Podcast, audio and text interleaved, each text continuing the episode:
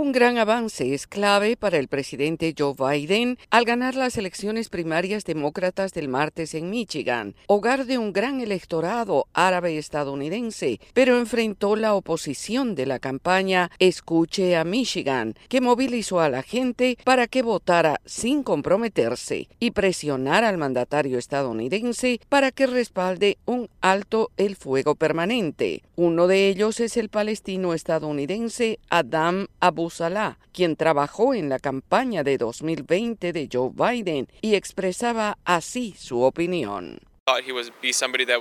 Pensábamos que sería alguien que lideraría el país con humildad y compasión, pero en cambio ha estado liderando con hipocresía. A nivel nacional, los estadounidenses árabes y musulmanes no constituyen un bloque significativo de votantes, pero el tamaño del voto no comprometido en Michigan indicará con qué firmeza los estadounidenses rechazan las políticas de Joe Biden en Gaza, ya que representan a otros grupos en la coalición del presidente, como votantes minoritarios, demócratas jóvenes y progresistas, incluidos votantes judíos pacifistas. Nura Sedik, profesora asistente del programa de estudios musulmanes del Departamento de Ciencias Políticas de la Universidad Estatal de Michigan, evaluó el tema en entrevista con La Voz de América.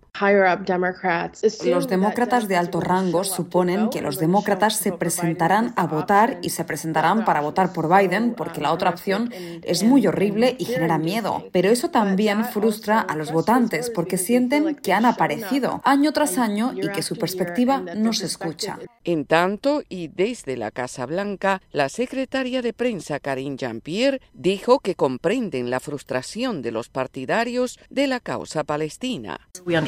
Entendemos lo que esto significa para esta comunidad y el presidente también lo entiende, así que nos preocupamos mucho por eso y por lo que está pasando en la comunidad, dijo Jean-Pierre. En tanto, las opiniones sobre el tema establecen una clara posición como la de James Soghby, presidente del Instituto Árabe Americano, quien advierte que sin un cambio drástico en el apoyo de Joe Biden a Israel, será difícil persuadir a los votantes árabes estadounidenses.